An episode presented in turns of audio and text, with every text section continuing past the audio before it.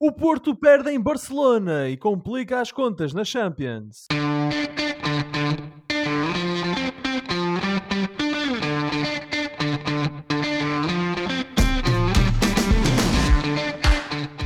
Bem-vindos a uma emissão em direto dos Meninos de Ouro, o programa para quem gosta de bola e que está disponível no Spotify, Apple Podcasts, Google Podcasts e em todas as outras plataformas onde se pode ouvir e descarregar podcasts. As boas-vindas também aos ouvintes da Rádio Barcelos que acompanham o programa todas as terças-feiras às 22 horas e hoje em direto. Eu sou o Filipe Vieira e comigo estão o José Lopes e o João Pedro Oliveira e estamos novamente reunidos para uma conversa sobre futebol. Meus amigos, boa noite. Esta foi uma noite de Champions e foi uma noite, João Pedro, em que acho que não estou a cometer uma confidência se contar aos nossos ouvintes que tu enviaste uma fotografia em que estavas a ver três jogos ao mesmo tempo. E eu tenho aqui uma verdade. dúvida que é como é que tu consegues ver três jogos ao mesmo tempo? Eu, como advogado, atesto que era tudo em plataformas legais. Tudo? Obrigado, Josué. Uh, boa noite, boa noite aos ouvintes, boa noite, colegas. Um, olha, aquilo que eu fiz foi: eu escolhi os três jogos mais interessantes e pus Que eram? ecrã Diz lá, Que diz eram? quais eram os três. o futebol. Um era o. Newcastle, não é? Sim, mas deixa-me começar pelo mais importante, que era o Barcelona-Porto no ecrã, no maior ecrã, vá. Gigante. grande, Podes dizer no que é grande. gigante. No grande, Podes no dizer que tu em. Londres tens o ecrã Ah. gigante, ninguém te leva a mal. Diz lá. Oh, 75 colegas. polegadas. Quem me dera a mim ter um ecrã gigante. E depois, nos outros dois monitores, que eram dois computadores, tinha o Paris Saint-Germain Newcastle, um jogo muito apetecível, e o Milan Dortmund, que fui alternando com o Manchester City Leipzig. Mas o foco, quase total, colegas, foi para o Barcelona Porto. Mas deixem-me que vos diga que grande noite de Champions tivemos. Uma bela noite de Champions. Mas tu, o áudio, eh, só vês de um jogo, não é? Estás a ver três, mas estás a ouvir um jogo. Sim, sim, o áudio estava em Camp Nou, em Barcelona. Muito bem. Ainda bem que a tua cara metade não estava em casa, não é? Isso nunca, Sim, teria, senão- nunca teria passado com ela em casa. Sim, Três sim, jogos de uma só vez, nossa senhora. Aquela parafernália não estaria ali, de certeza. Não. José, e tu viste, conseguiste ver um pelo menos? Ou, ou também viste. Ora, Filipe, ou tentaste ver quatro? Tentaste eu- ultrapassar o João Pedro? Não, e- que eu sou uma pessoa simples e, portanto, de- com um, um, um raio de atenção bastante limitado e, portanto, foco-me apenas num jogo. Naturalmente que foi no Barcelona Futebol Clube do Porto, que infelizmente não, não redundou em pontos para a equipa portista. Mas eh, sem dúvida que partilho esse sentimento de que tivemos uma bela jornada de Champions. Já estive a repassar assim um bocadinho na diagonal os resultados e eh, basta olhar para o jogo do Porto com o Barcelona que vamos falar mais adiante que apesar do resultado menos positivo foi uma bela jogatana. Foi sim, senhor, e foi, uma, foi um belo jogo de futebol. Foi também uma bela terça-feira de Champions, que começou com o Lazio 2, Celtic 0. O Shakhtar, do grupo do Porto, venceu o Antuérpia por 1-0. O Milan perdeu em casa com o Borussia Dortmund por 3-1. O mesmo resultado pelo qual o Atlético Madrid venceu o Feyenoord. O PSG empatou em casa com o Newcastle uma bola. O Porto perdeu em Barcelona por 2-1. O Young Boys da Suíça venceu o Estrela Vermelha ah, da Sérvia a 2-0. E o Manchester City, depois de estar a perder 2-0, venceu por 3-2. Deu ali, deu a volta ah, ao, ao texto. Pois é, Filipe, co- como deves imaginar, foi a partir da altura do 2-0 do Leipzig que eu mudei o Milan Dortmund para o Manchester City. Só voltaste quando viste que o City tinha empatado, foi isso? E, claro, Ah. só, só voltei a ver o Milan quando, quando vi que o City tinha encarrilado a coisa. Lá está, grandes jogos esta noite. Belos jogos de futebol. Vamos começar com o jogo de Barcelona. Ora, o Porto perdeu esta noite na cidade de Condal por 2-1. Um jogo com dois golos portugueses, mas foram os dois para o Barça. João Cancelo empatou dois minutos após o gol do PP, que inaugurou o marcador, sendo que o mesmo Cancelo assistiu o João Félix na segunda parte para o 2-1 final. Com este resultado, o Barcelona garantiu a qualificação, sendo que o Porto vai decidir a passagem aos oitavos de final da prova na próxima jornada, num jogo em casa contra o Shakhtar Donetsk, numa espécie de finalíssima. Quem ganhar, segue em frente. Sendo que ao Porto o empate também serve. Ah, mas, meus amigos, olhando para o jogo desta noite no Olímpico de Montjuic, ah, eu quero saber qual é que é a vossa análise à exibição do Porto e podemos começar pelo homem de Londres que tinha três televisões ligadas ao mesmo tempo. Ahm, o, que é que, o que é que tu conseguiste ver do jogo do Porto? E que análise é que fazes da exibição dos Dragões? Bom, eh, eu acho que o Porto fez aquilo que pôde perante uma, uma equipa que mostrou ser eh, superior. Não é o Barcelona de, de outros tempos, mas é um Barcelona que tem eh, jogadores técnicos e tecnicistas, como é a Panágio, como gosta de dizer o Josué, é a Panágio da sua, da sua história, como por exemplo o De Jong, o, o Rafinha, o João Félix este ano pelo menos, o Gundogan que é um mimo, e, o, e isso viu-se logo nos primeiros 20 minutos. Aquilo que nós retiramos do Porto podemos, ou melhor, podemos retirar muitas coisas boas do Porto, nomeadamente o facto de ter aguentado aqueles primeiros 20 e tal minutos de pressão intensa do Barcelona e com isso ter ganho confiança e ter uh, tido oportunidades de golo e até marcado primeiro. Portanto, um, o, de, em termos de empenho, não há muito a, a, dizer. Aquilo que eu acho é que foi um Porto muito perdulário uh, uh, com a, perante as oportunidades que teve. Uh, podia ter tido um bocadinho mais de, de, de sangue frio em, algum, em algumas ocasiões e se calhar tinha levado aqui um, um ponto ou quem sabe até três. Uh, mas no cômputo geral, eu acho que a vitória acaba por se ajustar bem uh, a um Barcelona ancorado por um, por um super, hiper, mega João Cancelo que consegue ser lateral esquerdo com, com, tão bons resultados como, como se fosse lateral direito. É um jogador que, que foi um jogador que neste jogo dinamizou. Um grande jogo. Oh, Oliveira, é, é o lateral box to box. É, é, é, podemos, por que não, por que não usar essa expressão? Inaugurar, inaugurar essa expressão neste contexto. Olha, o lateral box to box, o João Cancelo foi o grande dinamizador do, do ataque do Barcelona. Acho que vou registrar os direitos de autor disto. Eu acho que devias registrar. Portanto, eu acho que este lateral box to box é difícil não lhe dar nota 10 uh, neste jogo.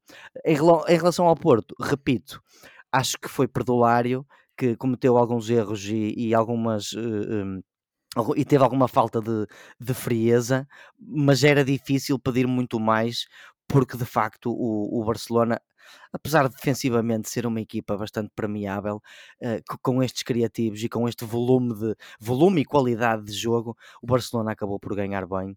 E, mas agora depende tudo do Porto no Dragão uh, frente ao, ao Shakhtar Donetsk. Está tudo nas mãos dos, dos dragões. Uh, uma situação curiosamente bastante parecida com a do Sporting, se o Sporting perder, mas vamos chegar lá. Portanto, acho que a via aberta para a passagem continua aberta para os homens de Conceição. Eu acho engraçado, estás a fazer contas à derrota do Sporting na quinta-feira.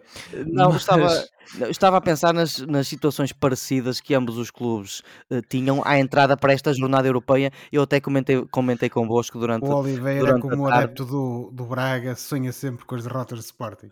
Eu, como adepto do Braga, uh, sonho com as vitórias do Braga. José. Ah, ok, está bem. Okay? Peço desculpa. Peço desculpa.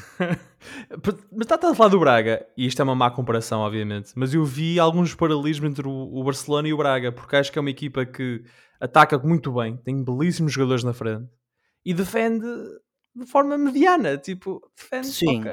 É. Sim, muito, é. muito. Os, o, o, o Porto. É uma defesa fraquinha do Barça. Não, não, não, chega, não vai dar para chegar muito longe na Champions, digo eu. Sim, concordo. Na, naqueles momentos em que o Porto uh, Desculpa, subiu... principalmente sem o Ter Stegen na baliza.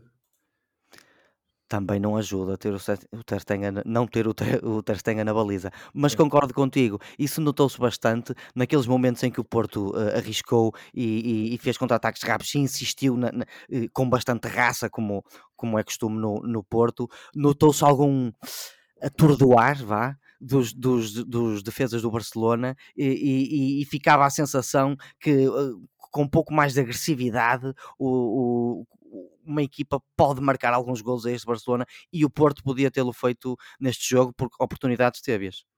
Embora não tantas como as do, como as do Barcelona, claro. mas, mas teve-as. Não, mas o, o, Porto teve oportunidades e, e principalmente ao menos na segunda parte, aquela, aquela jogada do PP pela direita, em que ele cruza e o Taremi chega tarde uh, à bola e, e, falha ali uma possibilidade para na altura julgo que empatar o jogo. Uh, de facto, o Porto tem oportunidades e, e, e Josué lança assim a, a, questão. O Porto perde em Barcelona, acaba por ser uma derrota natural, é o Barcelona, sem dúvidas mas o Porto podia ter perfeitamente empatado ou até vencido este jogo. Claro, Filipe, à semelhança do que sucedeu no Estádio do Dragão, em que o Barcelona também infelizmente levou o Futebol do Porto vencida. Uh, o Porto entrou bem, entrou forte, pressionante, como normalmente é a panagem do Porto, sobretudo na Liga dos Campeões, se olharmos nos últimos tempos, nem tanto no campeonato, mas agora também não interessa nada, como dizia a outra senhora. Um, hum. Mas o certo é que o Porto parece-me a mim que depois desse ímpeto inicial, em que fez com que de facto tivéssemos ali a partida empatada, sobretudo na segunda parte, a equipa foi-se um bocadinho abaixo. Agora, de, ainda assim, vimos sempre um Porto competitivo, um Porto que conseguia levar perigo à área do Barcelona, e isso é que é o importante realçar, a meu ver, e que apenas, no fundo, ficou mal pela sua ineficácia.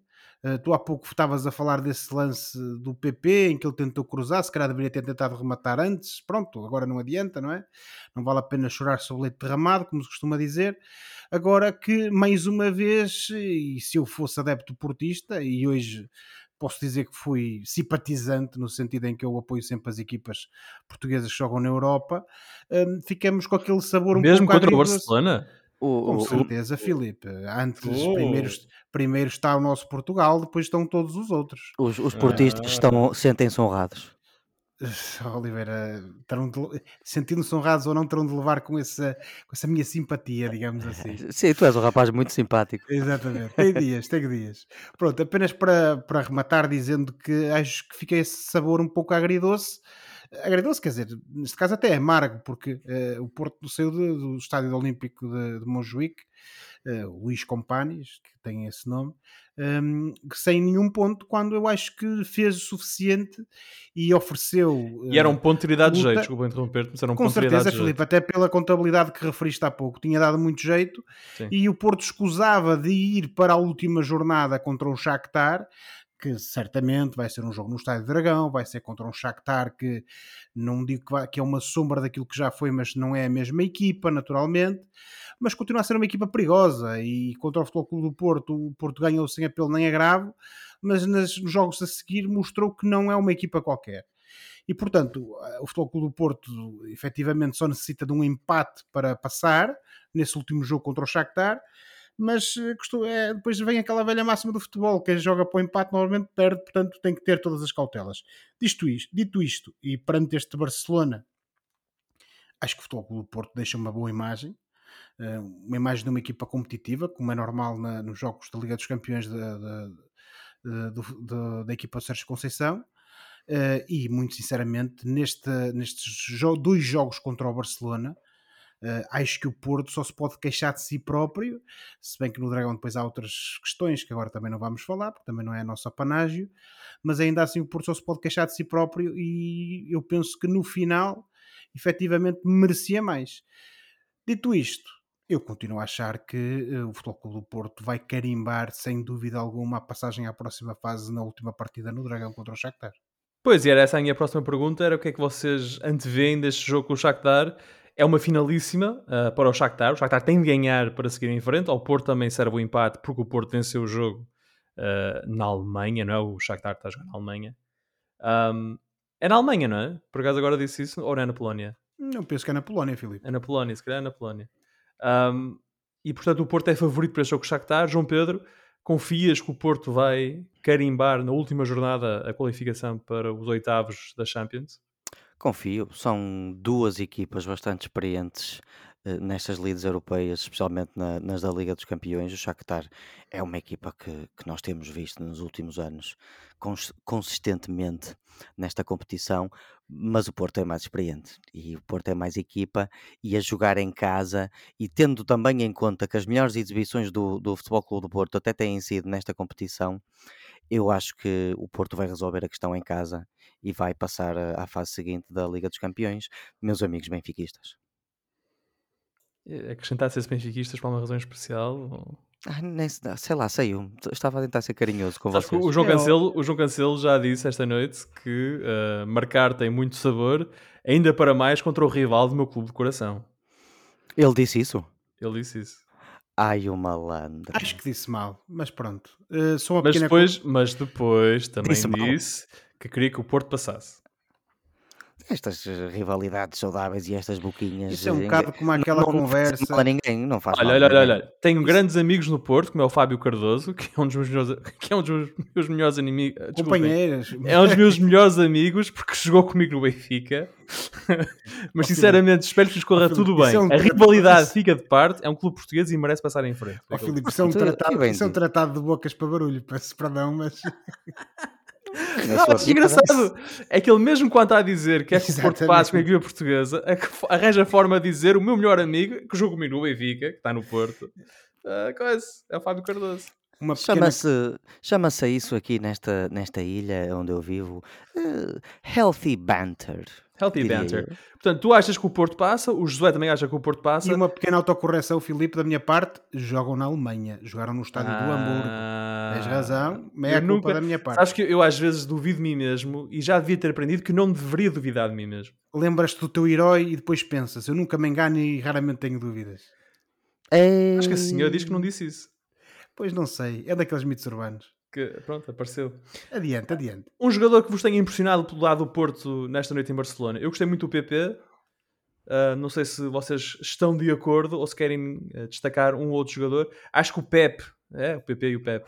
O Pep é sempre destacar um jogador com 40 e tal anos fazer um jogo destes contra o Barcelona. Sim, esteve imperial. Faz um belo jogo. O Pep faz um belo jogo. Fez um grande jogo. Mesmo a lançar o ataque na segunda parte, foi um jogador que descobriu os passos eh, com, no, no ataque com passos longos. Eh, sim, eu destacaria ao Pepe. É difícil porque a, a equipa. O Porto jogou muito como uma equipa e, e até jogou bastante bem. Podíamos falar no Galeno, mas o Galeno tanto esteve no melhor como se calhar esteve naqueles é momentos. muito desperdício. É, é, é, é- foi, teve um, fez um jogo bastante de altos e baixos.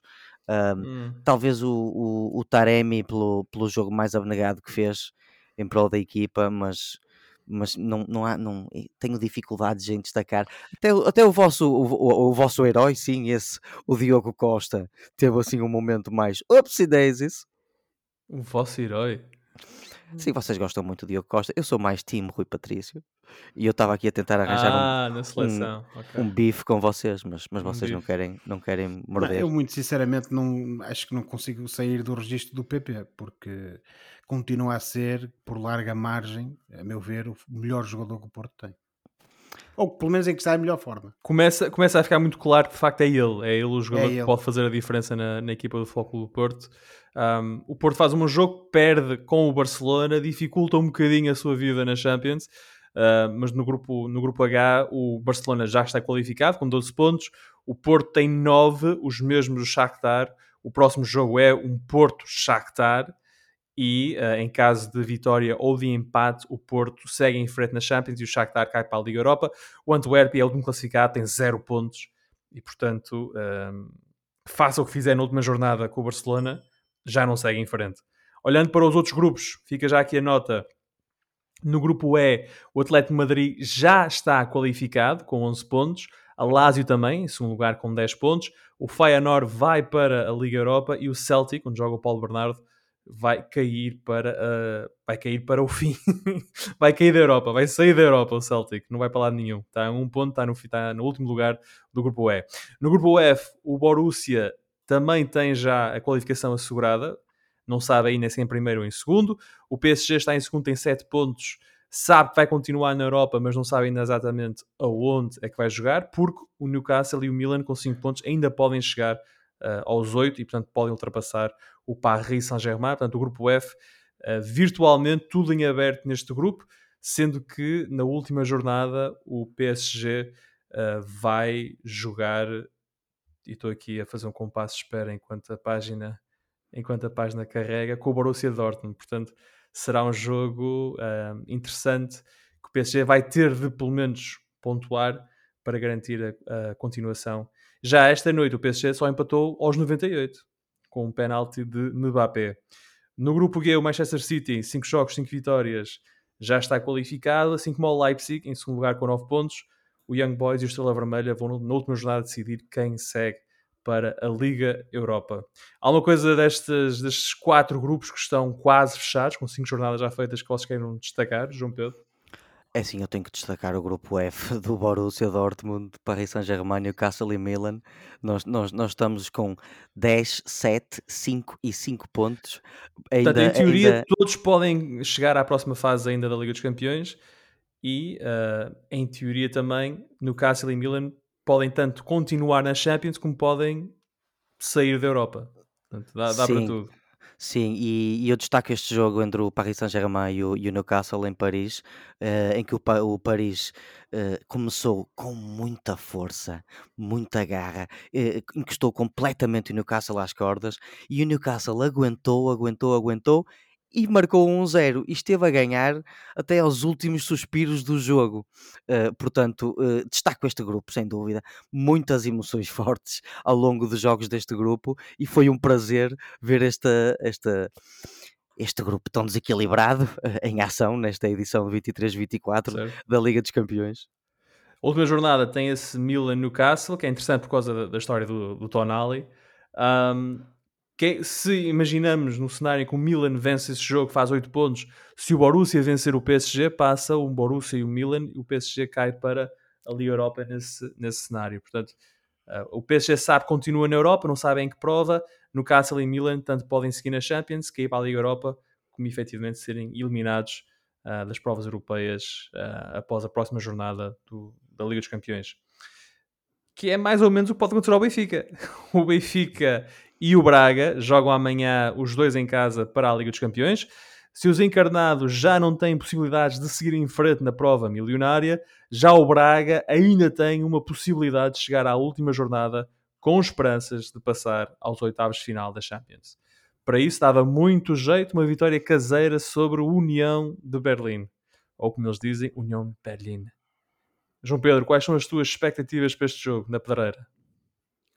Bom, as expectativas de, de quem tem visto o Braga esta época é que a equipa consiga dar esse passo importante que é atingir pelo menos a, a, a, a confirmação da Liga Europa, porque o, o, é, esta equipa para lutar para a Liga Europa tem que lutar para a Liga dos Campeões também, e isso é bom, porque se o Braga ganhar uh, a União Berlim uh, esta, nesta jornada em casa, tem hipóteses de disputar esse segundo lugar fora, frente ao Nápoles, que está numa altura assim um, pouco conturbada e, que, e, e, mais inconstante. Mas mais importante, se calhar, do que isso, e, e aliás, consubstanciando o que estás a dizer, se o Braga vencer o União de Berlim, pelo menos na Liga Europa, continua. Tenho a certeza absoluta disso, quando, vai, quando for para a última jornada. O que pode retirar alguma pressão é esse jogo com o Nápoles, porque o Braga sabe que na Europa continua. Sim, e, e, e não deixa de ser uma espécie de rebuçado, que é essa possibilidade de pelo menos ter mais um jogo para conseguir uma coisa que é histórica, não é? A, a terceira presença na Champions, passar a fase de grupos, seria isso sim, poderiam vocês começar a cantar, ai Arthur Jorge, Arthur Jorge, que coisa histórica que conseguiste, porque sim, isso sim seria, seria histórico. Desculpa o terceiro treinador a qualificar o Braga para a Champions é histórico. Já, já de, por si mesmo é histórico. Mas não vamos entrar aqui outra vez. Não vamos não, entrar vamos, aqui outra não vez. Vamos, não vamos. Vamos concentrar-nos na task at hand. Em relação ao União Berlim, estamos a falar de uma equipa também em grandes dificuldades esta época. Uh, despediram o treinador de longa data recentemente ehm, e, portanto, o Braga apanha, e, pelo menos teoricamente, uh, esta equipa num, na melhor altura para, para poder eh, dar o golpe final e, e lá está, conseguir eh, pelo menos essa qualificação para, para a Liga Europa. Estou à espera de um, de, de um Braga uh, controlador e, e, e, intenso, que, que é o que tem sido o, o, pelo menos o melhor Braga esta época, não podemos descurar a possibilidade de sofrer um gol primeiro, não é? Porque é uma coisa que tem acontecido com muita frequência, mas uh, acho que jogando em casa, frente a este, a este adversário um pouco mais enfraquecido, vá, uh, o Braga tem tudo para, para ganhar. Diga-se uh, que no outro jogo o Real Madrid recebe o Nápoles. Uh, o Real Madrid já está qualificado, tem 12 pontos. O Nápoles está em segundo com 7. Uh, se o Real Madrid vencer, lá está, também é preciso aqui um se, uh, e o Braga é vencer o União de Berlim. Que é a vitória do Real Madrid frente exatamente, ao Exatamente, exatamente. Portanto, chegas à última jornada com o Braga a um ponto, em teoria, do Nápoles, o que uh, Josué poderia indicar um Braga na última jornada da, da fase de grupos da Liga dos Campeões a lutar por um lugar nos oitavos, que, como o João Pedro diz, tem o seu histórico. Sem dúvida, Filipe, porque seria a primeira vez que isso acontece. O Braga tem duas participações anteriores na Liga dos Campeões, uma das quais ficou registada na história precisamente por ter sido um das poucos, uma das poucas situações em que uma equipa que fez 9 pontos não conseguiu a qualificação para a próxima fase. Um, na altura penso que o treinador era o Domingos Paciência, um, mas eh, penso que o Braga está já numa posição histórica que tem a ver com o simples facto de poder uh, almejar a isso. Uh, não vai ser fácil, não depende só de si próprio, como vocês referiram, Agora, cumpre o Braga fazer o seu trabalho e esperar que aquilo que à partida será natural, que será uma vitória do Real Madrid sobre o Nápoles, mais ou menos natural, digamos assim, uh, aconteça. E se acontecer, de facto, temos aqui um momento histórico para a equipa bracarense, que pela primeira vez vai estar nos oitavos de final da Liga dos Campeões, com todo o mérito, com todo o prestígio que isso acarreta e também e sobretudo com todas as benesses financeiras que isso claro. também traz e que poderão significar mais um grande contributo para a evolução e para o crescimento da equipa eh, em termos esportivos, naturalmente. Olha, ó Filipe, eu não sei se Isso. referiste, porque eh, entretanto tu sabes que eu não estou sempre atento ao que tu dizes, eh, mas se, se o Real Madrid e o Nápoles empatarem, certo? Sim. Sim, também dá. Era o que eu ia dizer agora. Também Ou dá. seja, só uma vitória do Nápoles. E isto tudo é... partindo do pressuposto que o Braga ganha em casa, faz o seu trabalho. O Braga tem a ganhar a União de Berlim. Exatamente. Vamos partir desse pressuposto. Pronto. Se o Braga vencer a União de Berlim, desde que o Nápoles não vença em Madrid, continua aberto, em aberto. Exatamente. Chega à última jornada com possibilidades de continuar na Liga dos Campeões. Porque Há no que... grupo, o grupo C, o Real Madrid tem 12 pontos, o Nápoles tem 7, o Braga tem 3, o União Berlim tem 1. E Há que portanto, pôr os pontos caso... nos is. Temos que pôr os pontos nos is. Mas atenção, que o, se o Braga não vencer, imagina que o Braga espero empata... que seja pôr os pontos no Braga, Oliveira. Se o Braga, uh, se o Braga... Imagina que amanhã o Braga perde, o que acontece é o União de Berlim, então aí é que chega à última jornada com a faca e o queijo na mão para seguir em frente na Europa. Portanto, o Braga pode amanhã, se não vencer com o União de Berlim, cai para o último lugar do grupo. Portanto, existe este risco. Quando o Braga tem de fazer o seu trabalho, tem de ganhar. E Pronto, esperar que já... o Nápoles não vença em Madrid. Já conseguimos expor todos os cenários possíveis. É verdade, é verdade. Só falta, falta expor um, que foi um que partilhaste connosco por mensagem esta semana. E quero-te dar uma oportunidade para, perante o nosso auditório, nós estamos em direto na Rádio Barcelos nesta terça-feira, tu disseste que o Braga seria candidato ao título com o treinador. Sim, o que é que isso tem a ver com a Liga dos Campeões, Filipe?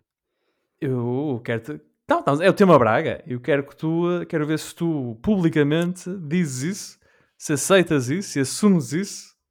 Uh, claro, já, já. Eu acho que de certa forma já o, já o disse. Tu nunca disseste que o Braga era que seria candidato com o treinador.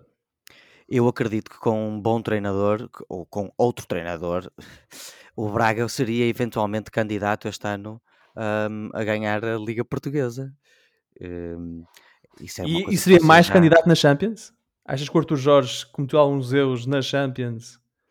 Isso, isso é difícil imputar ao Arthur Jorge porque estamos a falar de, de, de um grupo muito difícil e, e, e, de, e, de, equipas, pelo menos duas, duas delas, uh, uh, com qualidades e, e, orçamentos muito superiores ao, ao, Braga. Uma delas, inclusive, é até considerada a melhor equipa de todos os tempos, o melhor clube de todos os tempos, vá, clube, que, é, que é o Real Madrid. Portanto, é difícil estar, é, embora sim, cometeu alguns erros, uh, é, mas é difícil estar a imputar esse tipo de responsabilidades uh, ao ao Arthur Jorge se eventualmente não passar à fase seguinte da Liga dos Campeões, quanto mais não seja até porque é, em, em, em, pouco mais de 100 anos de história o Sporting Clube de Braga só foi três vezes à Liga dos, dos Campeões, portanto não podemos ser... Eh, não, temos que ser razoáveis. Seja como for, no que a campeonato diz respeito, e, e, tendo em conta o plantel que o Braga tem, eu acredito que o Braga, com outro treinador, um bom treinador, que poderia ser candidato ao título, sim senhor Porque... Tu és muito mais razoável no ar do que és nas nossas mensagens. Sim, mas o que é que queres que eu te diga? Queres que eu, aquilo que eu já disse que é que é que é Não, que não, não. o, o Arthur Jorge tem os méritos da, da, da motivação, de- do, da intensidade, da não desistência, do lutar pelo emblema. eh, Até uma esses- cheerleader. São méritos importantes. Eh, é também um homem que claramente eh, impõe o seu respeito nos jogadores. Os jogadores respeitam-no, seguem-no, inclusive os que saem do banco, nota-se que entram para afetar o jogo com vontade. Mas aquilo que o Arthur Jorge afeta na equipa não vai para além disso. Eh, isto nota-se na gestão não só do plantel, eh, como na, na gestão da equipa durante os jogos, como às vezes até no 11 titular. Nós temos jogadores com uma certa idade, um pequeno exemplo, o, o, o, o José Fonte, com 39 anos, anda a fazer dois e três jogos em, em 8 dias de 90 minutos cada, e isso não pode ser, não é assim que se gera um jogador, etc, etc, etc. Principalmente pe- pe- pelo, pelo aquilo que eu vi do Arthur Jorge a afetar o jogo do Braga, eu não acredito que ele tem competências suficientes e qualidades suficientes como treinador, pelo menos neste momento da sua vida, e atenção que já tem 51 anos, para fazer melhor do que os melhores fizeram pelo Braga. Portanto, vamos guardar estas suas declarações e quando houver desenvolvimentos no tema Artur Jorge, vamos recuperá-las. Ah, Sim, senhor. Tu estavas lá. Episódio 110. Episódio 110. Ora, um, o Benfica, e avançando agora para o grupo Benfica. O Benfica está arrumado na Champions, está em último lugar no grupo D. A Real Cidade é líder com 10 pontos, o Inter é segundo com 10 pontos, o Salzburgo é terceiro com 13, o Benfica é último com 0. A única esperança do Benfica é amanhã vencer o Inter, esperar que o Salzburgo não vença a Real Sociedade e depois na última jornada, Josué, ir à Áustria e lutar por um lugar, pelo terceiro lugar e que dá acesso à Liga Europa. Não era exatamente isto que se queria ou que se esperava ser o destino do Benfica quando esta Champions arrancou, não? Não, Filipe, e tal como bem eh, admitido pelo presidente Rui Costa. Certo. Eh, que em declarações eh, antes do jogo disse, e com toda a frontalidade, e ainda bem que assim é, que eu, estando eu aqui a querer mitigar um pouco as palavras dele, dizendo que não era aquilo que estavam à espera, que foi um fracasso, sem dúvida. Eh, coisa que o Mr. Roger Schmidt também já replicou de uma forma um pouco diferente, mas que no final do dia vai, vai ter a mesma coisa. Uh, O Benfica é campeão nacional, fez uma boa prestação na Champions época passada, um, apesar da forma triste, digamos assim, pelo menos é, é, é assim que eu, que eu encaro, como foi eliminado pelo Inter de Milão.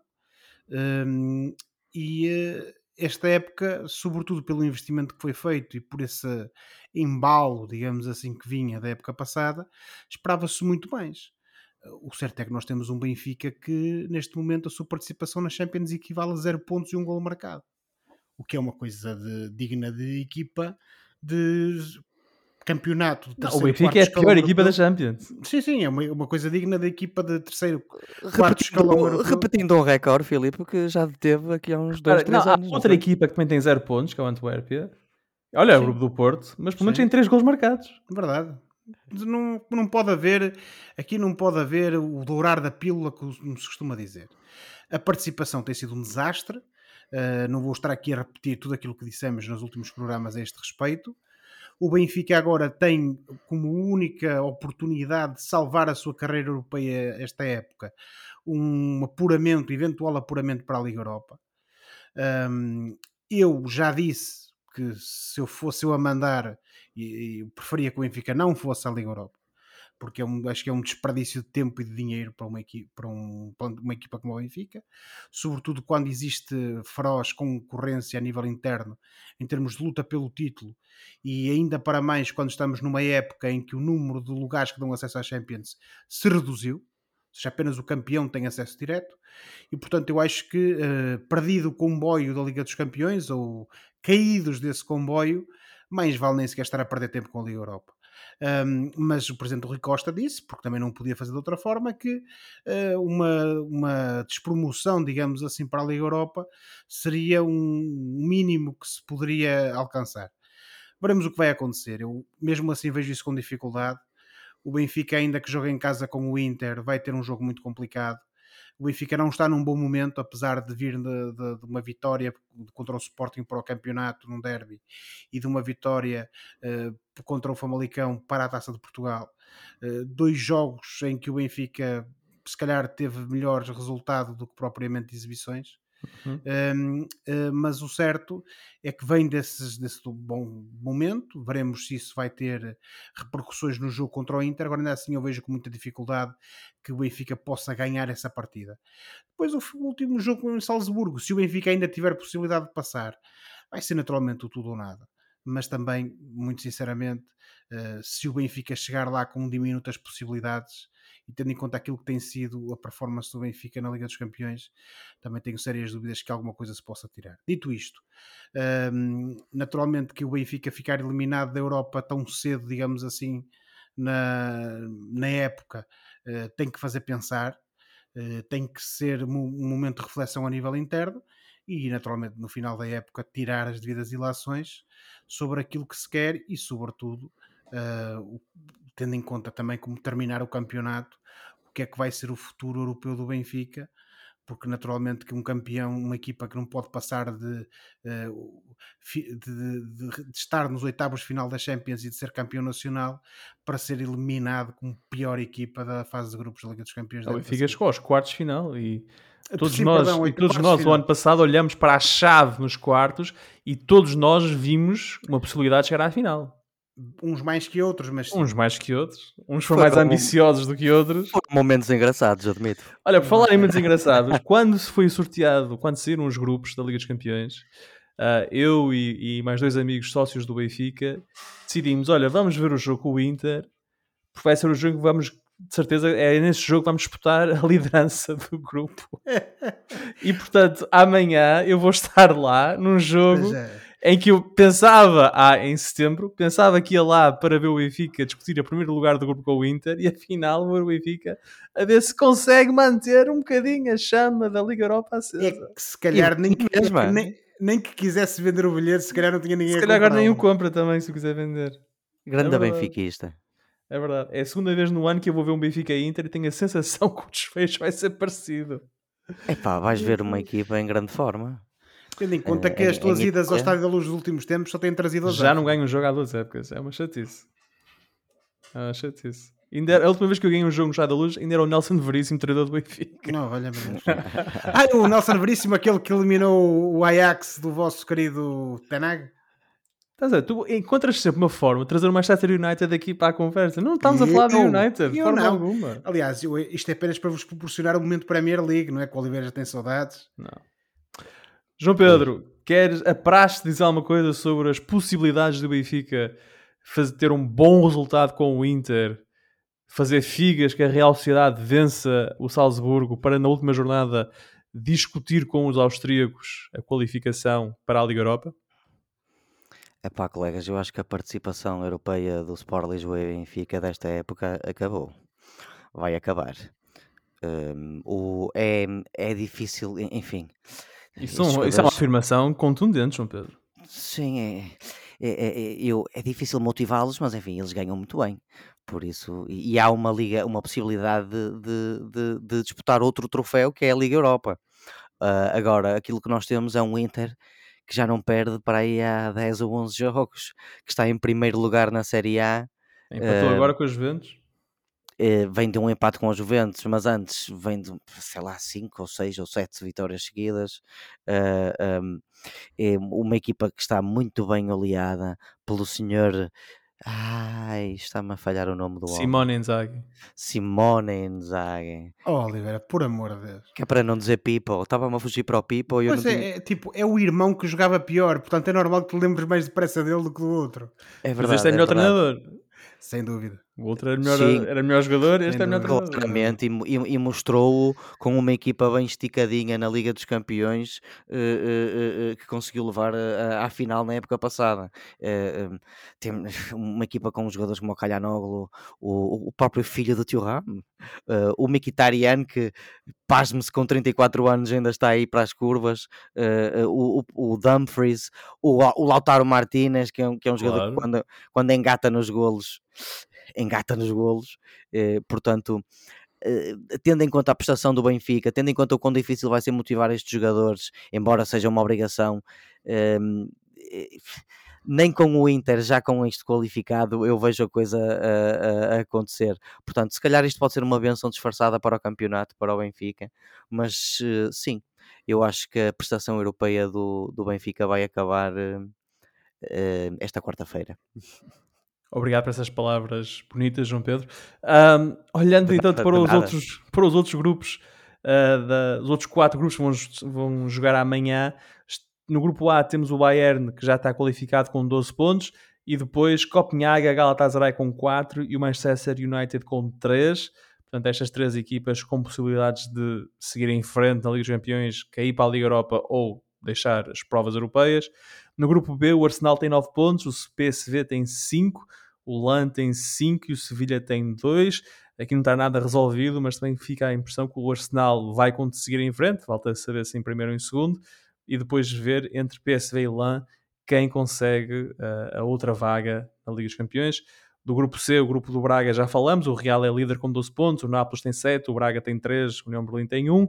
O grupo D, Real Sociedade é líder com 10 pontos, o Inter é segundo com 10 pontos, o Salzburgo é terceiro com 3 e o Benfica é o último com 0 pontos. Esses oh. jogos. o Benfica vai ganhar ao Inter. O Benfica vai ganhar ao Inter e vamos ficar nesses teus. Oh, e vamos ter qualquer coisa nas redes sociais. Vamos o Benfica, o Benfica vai ganhar ao Inter. Falo-ei com todo o gosto, se assim Esse, for. Quer o Braga, União de Berlim, quer o Benfica Inter, são amanhã, quarta-feira, às 20 horas. O Braga, União de Berlim na Pedreira, o Benfica Inter no Estádio da Luz. E uh, yours truly estará lá presente para mais uma exibição sofrível do Benfica para, ser, para ser vista. É ver se é desta que o Benfica ganha contigo no estádio. É verdade, temos, essa malapata vai ter de ser quebrada a, qualquer, a dada altura. Leva sal e alhos sim, e sim, sim, sim. galinhas, ou lá o que é. Como é que... Então, em boa verdade, nestes dois anos, eu só tenho ido assim a grandes jogos, tirando, por acaso, o último que eu fui foi o Benfica Casa Pia eu estava à espera que, tipo, vai ser neste, pronto, neste a gente ganha e a coisa melhora, mas não, não, é, deu, não, deu, não deu. Eu acho que tu devias era manter-te afastado dessa Por isso é que eu não fui ver o Sporting, Lisboa. tive a oportunidade de ver o Benfica Sporting e não fui porque... Ah, vamos ver. Eu acho que o Oliveira está quase a sentir-se tentado a pagar-te um lugar anual porque não sei estar da luz.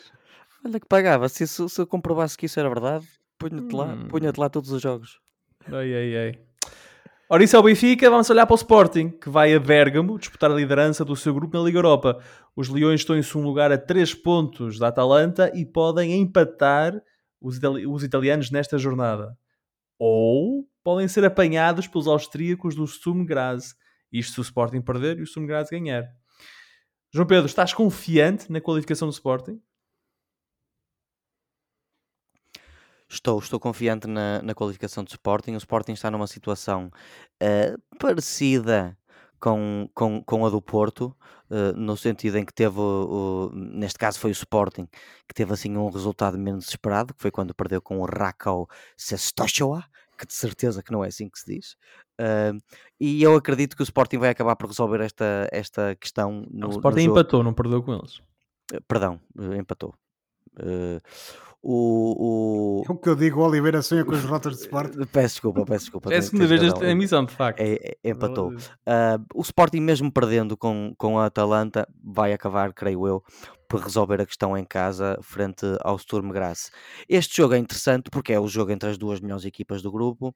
É frente a uma Atalanta que não é tão boa como era aquela Atalanta que tinha acabado de subir de divisão aqui há uns anos e que, e que, e que impressionou tanto na, na Liga como na, na, Champions League. Não é tão boa como essa, mas continua a ser uma equipa bastante jeitosa, colegas. E, e, e sendo a melhor equipa do grupo, pelo menos em, em, em termos de pontos, acho que se uh, antevê-se um jogo bastante interessante de se ver entre, entre estas duas equipas. A parte parte boa lá está é que o Sporting, mesmo perdendo, uh, um, pode levar para casa um, a resolução da coisa eh, com o, com o Sturm Graz. Uh, a equipa já conta com, com toda a gente, acho que em termos de lesões não há assim grandes problemas. Uh, o, o Gyökeres e o Hillman continuam a encantar toda a gente e a mim. Uh, portanto, uh... até o Martínez, o, o, Roberto Martínez disse que o Jóqueres é o jogador estrangeiro com mais, uh, como é que ele disse, com mais influência na Liga Portuguesa. Possivelmente, de, de, hum. daqueles contratados esta época, se calhar é capaz de ser a melhor contratação uh, da Liga Portuguesa uh, esta época. Uh, estou, acho que o Sporting é capaz de fazer melhor do que aquilo que fez, por exemplo. Desculpa, primeira... vou, vou, agora uma citação literal. Jóqueres é sem dúvida o jogador mais impactante na Liga Portuguesa. Foi isso que ele disse. É Pronto, o jogador e... estrangeiro mais impactante do campeonato. Creio que sim, esta época não há nenhum jogador assim que me lembre que tenha engatado tão bem como o, como o Guiócoras, a não ser o seu colega também da Escandinávia, mas de outro país, que, que é o Hillman. Uh, mas uh, só para completar uh, um pequeno pormenor, o, o, Francisco Trincão tem subido de produção. Ele que é um jogador que, que frustra bastante os sportinguistas e eu acredito que os adeptos, um bocado em geral, porque percebem que há ali muito potencial, mas com 23, 24 anos que tem, é um jogador que continua a ser bastante perdulário, mas está a ter mais uma subida de forma. Veremos se, se engata ou não. E de resto, Estou entusiasmadíssimo para ser um simpatizante do Sporting esta quinta-feira, uh, um bocado à semelhança do nosso colega de Ramelho. Por falar nesse nosso colega de Ramelho, o Sporting passa, José? Ó oh, Filipe, eu espero que passe e mais que isso, acho que vai passar. Porque tendo em conta aquilo que é uh, uh, o, aquilo que são, digamos assim, os adversários, eh, ainda que, de facto, o Sporting neste momento está numa situação um bocadinho menos abonatória por culpa própria, mas no geral acho que o Sporting claramente pode passar, claramente pode vencer a Atlanta, a Atalanta, perdão, Atlanta. E, agora fugiu uma, a, a, boca para um antigo domicílio do nosso, é, segundo, do nosso colega de podcast. Cidade bonita, uma cidade é, bonita. Diga-se perene, é? Pronto, e então, eh, até porque o Sporting tem 3 pontos de vantagem sobre o Sturm Graz, eh, e portanto, parece-me a mim que pode passar.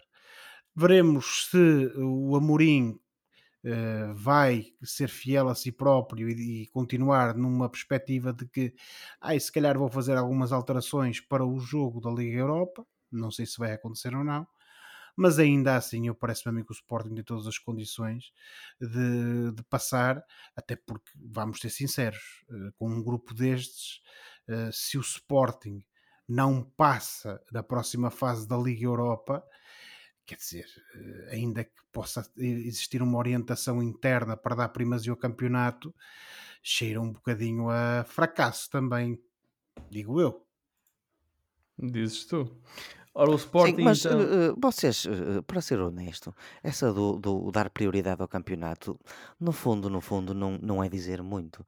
Porque a menos que sejas o Real Madrid ou o Bayern de Munique ou o City nos últimos anos, todas as outras equipas dão primazia ao campeonato, não é? É só para vos contrariar, uma vez. Sim, Oliveira, mas nós estamos a falar aqui do caso específico do Sporting em que tu tiveste o treinador a dizer mais do que uma vez, desde que nós tivemos a discussão sobre as declarações dele a este respeito. Que o campeonato. Que o campeonato é a prioridade. E muito bem. Sim. Ora, a Atalanta lidera o grupo D com 10 pontos, o Sporting é segundo com 7, o Sumo Graz é terceiro com 4, o Racal é o último com 1 ponto, esse tal pontinho conquistado no jogo em casa com o Sporting. Isso é Europa e na sexta-feira arranca o campeonato, que em novembro teve duas jornadas e portanto o campeonato está mais ou menos assim suspenso há, há três semanas, mas vem aí a jornada 12 do nosso campeonato, que uh, na sexta-feira arranca com o Chaves Vizela, no sábado tem o Farense Vitória, o Rio Ave Estrela da Amadora, o Famalicão Porto e o Casa Pia Portimonense, e depois no domingo o Braga Estoril, o Moreirense Benfica, o Boa Vista Arouca e na segunda-feira o Sporting Gil Vicente e é, e é precisamente sobre este jogo que vamos falar agora. O Gil vai ao Valado então na segunda-feira. Josué, o que é que tu achas que deve ser o plano do jogo, o plano de jogo do Gil, do Gil Vicente para esta partida?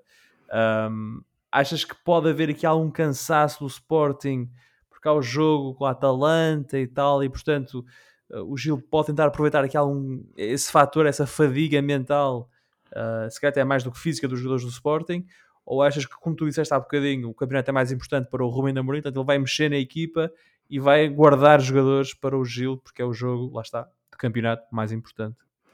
Oh, Filipe, lá eu aqui estaria a fazer futurologia e é coisa que eu não gosto de, de, de efetivar, digamos assim. Um, eu acho que vão existir alterações da parte do Sporting contra a Atalanta, mas não me parece que, que acabem por ser de monta e que justifiquem, digamos, um refrescamento geral, se me permitem a expressão, eh, por parte dos jogadores, até porque uh, é dada essa primazia. Ainda assim, uh, o meu problema com este jogo nem é tanto as primeiras ou segundas linhas do Sporting, é, é mesmo a equipa titular do Gil Vicente. O, o Gil Vicente vem de resultados que não são os melhores, digamos assim. Uh, teve aquele empate bastante sofrido com o Rio Ave, de que nós falamos, e depois teve um modesto resultado contra o Serpa uh, para a Taça de Portugal, em que uma equipa à partida titular do Gil Vicente acaba por ganhar pelo tal modesto, como eu dizia há pouco, 1-0 com o golo do Kanye Fujimoto. O Gil Vicente tem sido uma equipa bastante irregular, uh, decorridas estas jornadas, estas 11 jornadas, continua, a meu ver, por se encontrar e uh, contra o Sporting naturalmente vai ter um adversário muito complicado pela frente. É certo que o Gil Vicente, pelo, nos, sobretudo se olharmos, por exemplo, para o jogo do, contra o Porto no Dragão, uh, contra as equipas supostamente uh, acima de si em termos de, de, de qualitativos, tem-se mostrado um adversário difícil. Um, prevejo que também vai acontecer o mesmo contra o Sporting, uh, mas ainda assim acho que há dúvidas fundadas relativamente a essa capacidade do Gil Vicente de ir ao Alvalade disputar o jogo. Espero que seja o caso, espero que o Gil Vicente consiga sair de Alvalade, como fez no passado, com pontos, Uh, agora, no final do dia, e mesmo com esse jogo do Sporting a meio da, da semana contra, uh, melhor, para a Liga Europa, uh, vejo com sérias dificuldades que o Gil consiga um resultado positivo em Alvalade, até pelo momento de, de forma do Sporting. Dito isto, não posso terminar e só por uma coisa, dizendo uma coisa que é, é o Sporting vem de uma, digamos assim, de, um, de uma derrota uh, para o campeonato contra o Benfica. Veremos se isso pode ter influência. Uh, Achas que sim? Quer dizer, no momento em que chegar o jogo com o Gil, isso já foi há dois jogos atrás. É, pois é, mas eu acho que o jogo contra o Domiense não conta. E, sobretudo, vai contar aquilo que for o jogo do Sporting contra a Atalanta. Hum. E, portanto, pode haver aí algum aproveitamento. Acho pouco provável, mas pode haver. Uh, dito isto, uh, temo, digamos assim, pelas possibilidades do Gil Vicente sair de Alvalade uh, com menos do que, do que uma derrota, digamos assim. Esse jogo uh, em Alvalade, esse Sporting Gil Vicente, é segunda-feira às 20h15.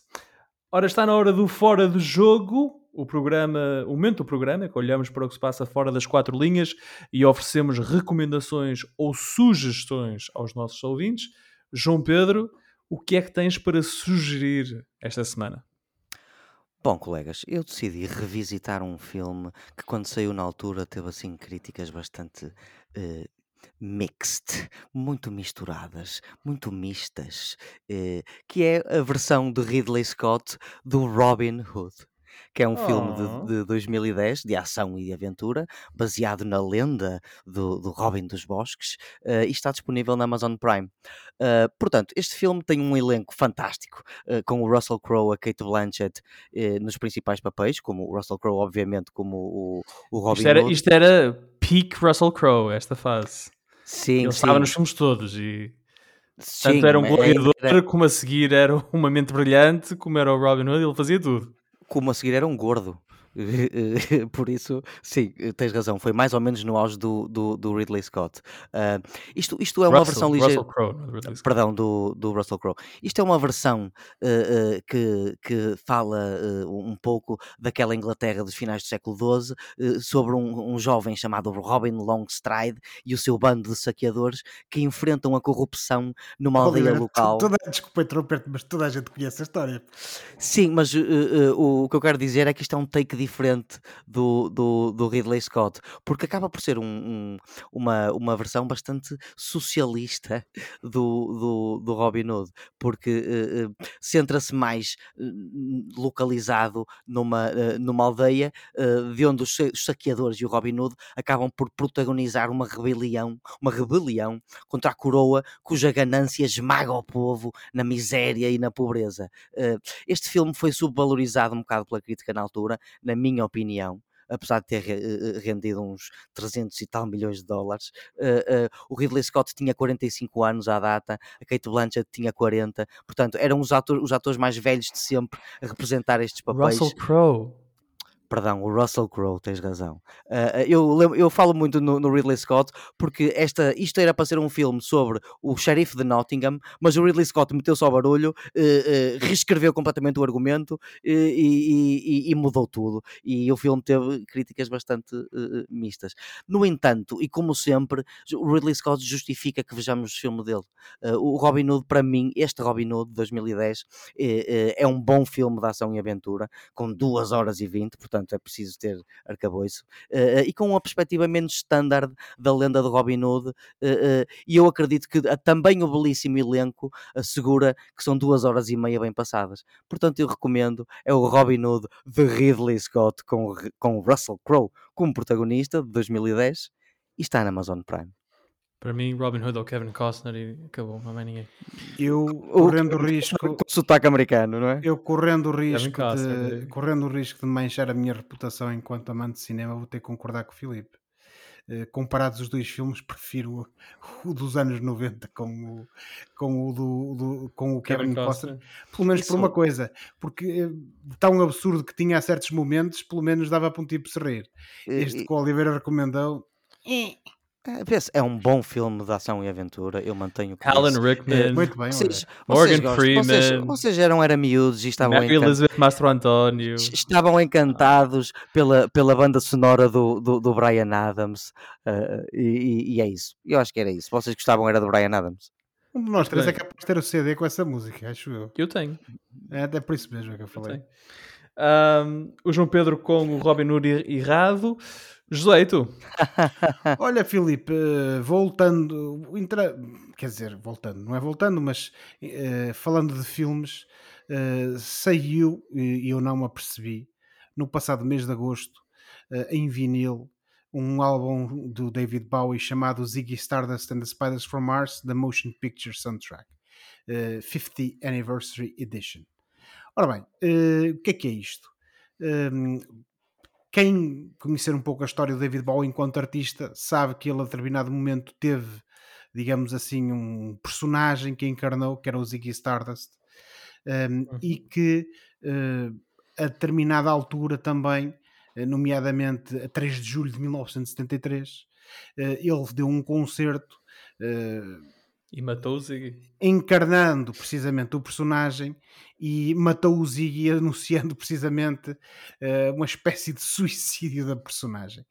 E de facto isto na altura foi filmado uh, e aquilo que temos agora e que eu estou aqui a recomendar é precisamente não só o filme completo desse concerto, mas também a banda sonora com o devido restauro a nível de imagem e de áudio e que até foram na altura exibidos pela primeira vez um, eh, no, em, nos cinemas não em Portugal, uh, por ocasião precisamente desse 50 aniversário do concerto. Um, neste momento, nesta edição, temos aqui uh, algumas canções que ficaram de fora da gravação original do concerto. Um, e uma delas que me parece a mim ser a mais interessante, que é um inédito, que é Round and Round, conta com a participação também do já malogrado Jeff Beck. Eh, todas estas faixas, todo este projeto, digamos assim, foi misturado por Tony Visconti, colaborador e produtor de hum. longa data de, de, Bowie, e que, precisamente como tu referiste, uh, este concerto inclui precisamente esse célebre discurso de Bowie antes do último encore, uh, com, que foi apelidado na, na lista de, de, de, faixas de Rock and Roll Suicide, na qual ele revelou precisamente que ia abandonar essa personagem de Ziggy Stardust, que na altura constitui uma surpresa para toda a gente, não só o, os fãs, mas também os próprios membros da banda que não estavam à espera disso. E portanto fica a minha recomendação uh, disponível em todas as discotecas, digamos assim, uhum. uh, Ziggy Stardust and the Spiders from Mars, The Motion Picture Soundtrack 50 Anniversary Edition. E durante muitos anos ele deixou ele intocado as músicas do, do álbum Verdade. em, vivo, porque o Ziggy morreu, morreu, morreu música. Morreu, morreu, está morto. Mas depois, mais para a frente, ele fez as pazes com o Ziggy. Houve ali uma reencarnação. Ora, esta semana eu sugiro um filme que tem passado em loop em minha casa. Trata-se do Toy Story. Toy Story de 1995 e dirigido por John Lasseter. É uma obra-prima da animação que transcende gerações e eu sou a prova disso. O enredo segue os brinquedos Woody e Buzz Lightyear com as vozes inconfundíveis de Tom Hanks e Tim Allen. Este clássico da Pixar não encantou apenas o público, mas também conquistou a crítica e rendeu-lhe três, rendendo três nomeações aos Oscars. O filme foi também pioneiro ao ganhar uma estatueta especial pelo impacto tecnológico na indústria cinematográfica, que foi entregue ao John Lasseter. Além do reconhecimento do Oscar, Toy Story estabeleceu um padrão elevado para a animação, consolidando a posição da Pixar como líder no género. Uh, há mais três filmes da família uh, Toy Story, da, da, do franchise Toy Story. Nós cá em casa já começámos a ver o segundo. Portanto, estamos, estamos a meio do caminho. Toy Story está disponível na Disney Plus ou na Amazon Prime se quiserem comprá-lo. E por hoje ficamos por aqui. Para a próxima semana cá estaremos para falar de futebol e de outras coisas. Não se esqueçam que podem subscrever o canal dos Meninos de Ouro, disponível em todas as plataformas, para serem notificados de cada vez que publicarmos uma nova emissão. E quando subscreverem, avaliem o programa com 5 estrelas. Podem também entrar em contato connosco enviando um e-mail para os meninos de ouro podcast.gmail.com e sigam-nos nas redes sociais. Foi um prazer estar aqui em direto na Rádio Barcelos. Um abraço a todos, boa semana, bons jogos, tchau. Tchau, boa semana. Tchau, boa semana para todos.